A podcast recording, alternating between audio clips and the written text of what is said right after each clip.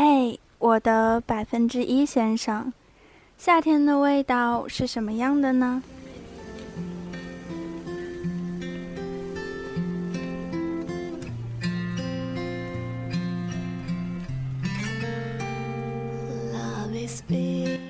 九九很喜欢动漫里的夏天，古老的和室屋子，靠近院子的一侧的门廊上挂着风铃，地板上放着切好的西瓜，一口咬下去，咬出一个弯弯的月牙。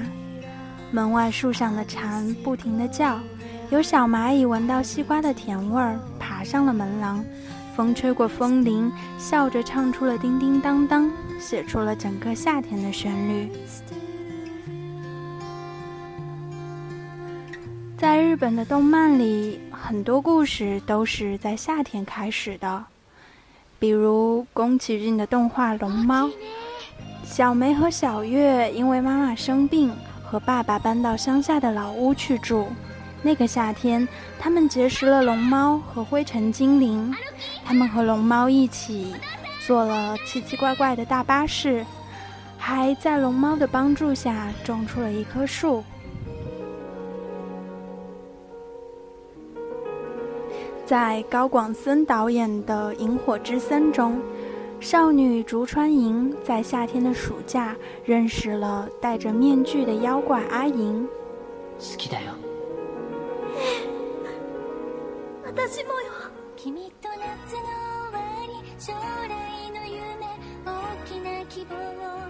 还有未闻花名，也是开始在一个夏天。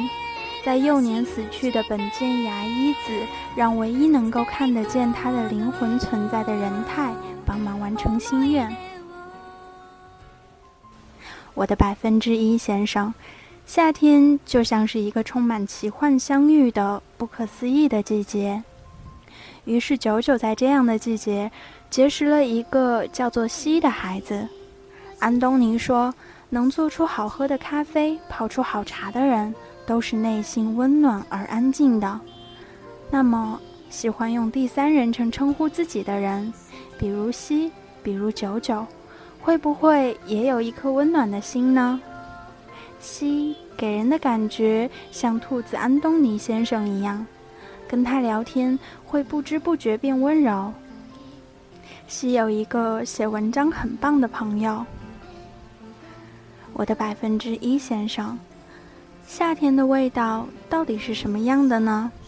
会不会真的像是西的朋友所写的，是薄荷味儿的？今天来跟大家分享一篇原创文章《薄荷味的夏天》。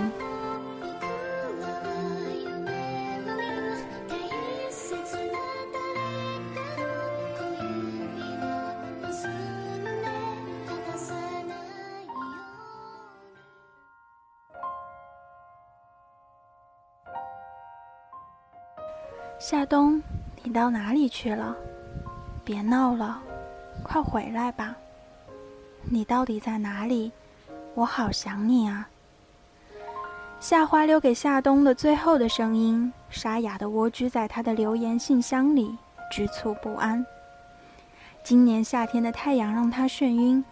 高考结束的那天，他只想逃离，走遍了乌镇、丽江、婺源、凤凰。心渐渐风平浪静，夏花的离开却让他彻底死寂。从此只有他一个人住了，生命里的最后一片叶子也离他而去，甚至没有来得及告别。香香在一周后暴雨大作的夜晚叩开夏冬的门：“我可以借宿吗？我好冷，我无处可去。”雨水顺着刘海划过他没有血色的脸。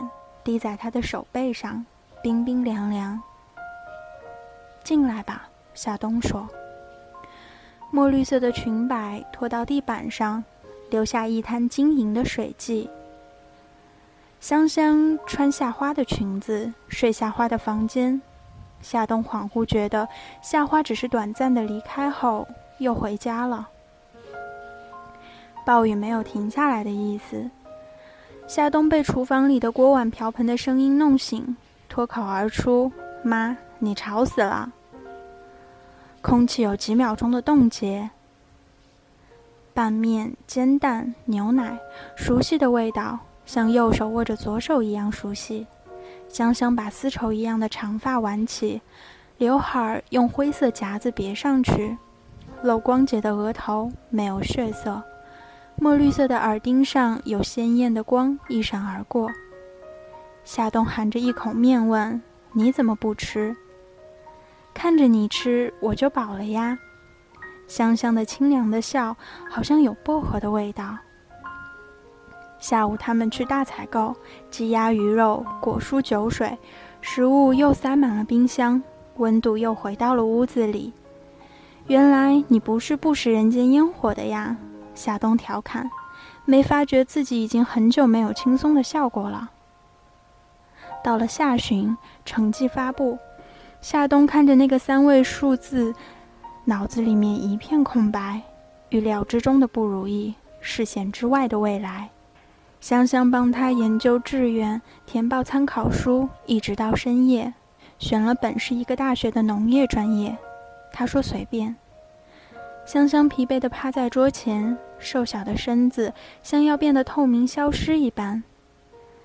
他感觉到一只温暖的手在他的发间游移，最后温柔地把它抱起，放到被子里，像松软的土壤，有好闻的味道。你知道吗？是我害死了妈妈，是我的不辞而别让她发疯一样的到处找我。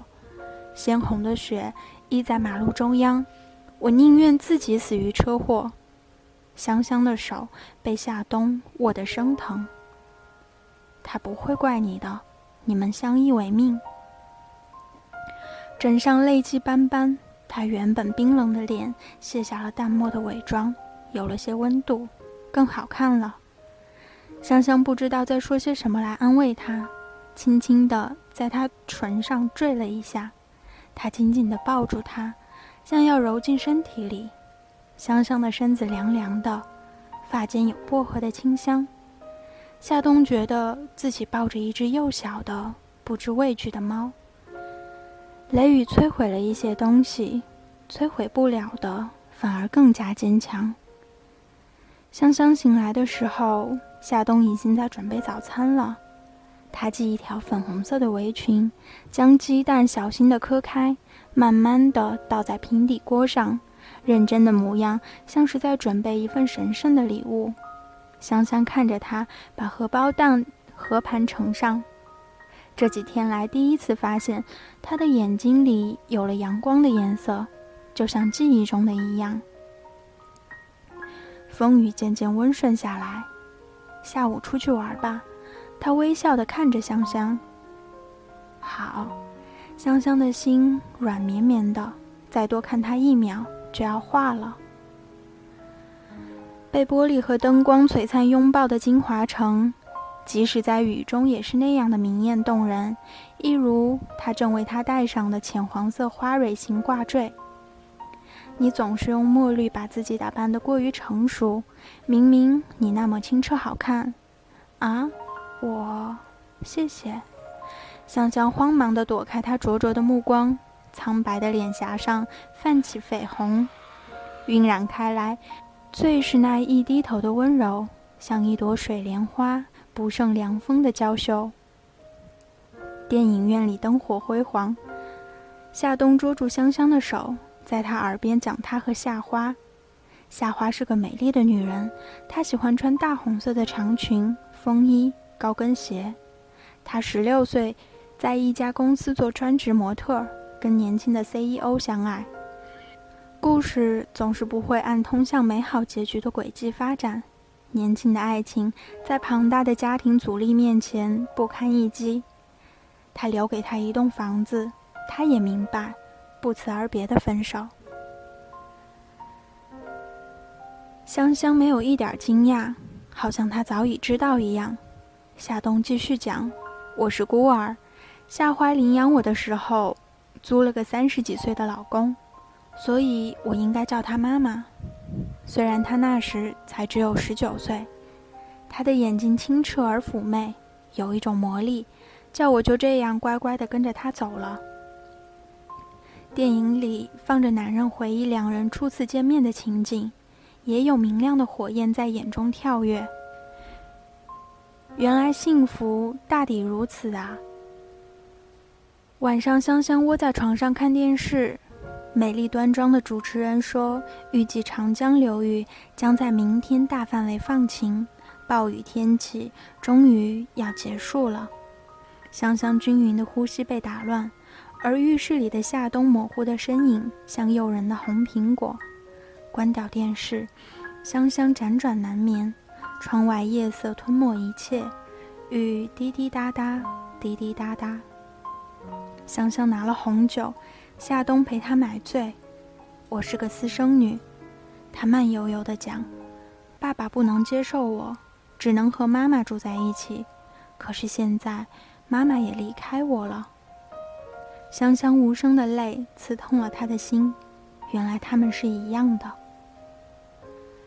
凌晨安然入眠，他做了一个梦，梦见香香变成了一株薄荷。薄荷又渐渐枯萎，最后消失不见。夏冬惊醒，已经是第二天了，阳光明媚，夏天总算有了夏天的样子。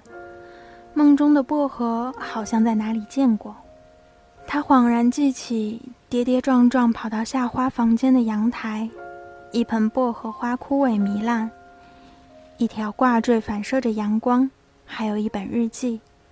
夏冬翻开，是夏花眉清目秀的字迹。一九九八年十二月五日，我的女儿好小啊，粉嘟嘟的，就叫她香香吧。可是我才十七岁，怎么办呢？要告诉她吗？一九九八年十二月二十八日，为什么？为什么要这么对我？就算我做错了，也不要惩罚我的孩子啊！都怪我不好，在我肚子里没有好好照顾你，让你先天营养不良，经不起伤寒。我的孩子啊！一九九九年一月二日，香香，妈妈不愿让你一个人躺在冰冷的地下，妈妈把你的骨灰埋在花盆里，每天和妈妈在一起好吗？二零零零年八月二十一日，在孤儿院第一眼就看到了你。叫你夏冬吧，夏花的夏，东西的东。从此你就是我家的了。谁叫你长得和他那么像呢？这一次，我要把你拴在我身边，再也不要分开。二零零零年十月十一日，夏冬带回了一棵小草，偷偷种在了香香的盆里。我第一次骂了他，他哭了。是我做错了吧？这样子，香香不就可以重新活过来了吗？我真的做错了，夏冬，对不起。二零零零年十一月十三日，原来这棵小草是薄荷，真好。香香在冬天死去，就让它在夏天最美吧。我要保护好它，不让它再离我而去。最后一页是新写的，夏冬。谢谢你让我重生。之前看到你那么颓废，我日夜祈祷可以走出这个花盆，陪你度过难关。在暴雨倾盆的那天夜晚，我的愿望终于实现了。这些日子我很开心，谢谢你。天晴了，我见不得太阳，我要离开了。你要继续开开心心的，我和妈妈都会保佑你的。忘记我，香香。太阳照得夏冬眩晕，回想这些日子，恍然如梦，如梦初醒。十年后，他有了家庭和一个四岁的可爱女儿，名叫香香。阳台上种满了薄荷，一到夏天就满是清凉。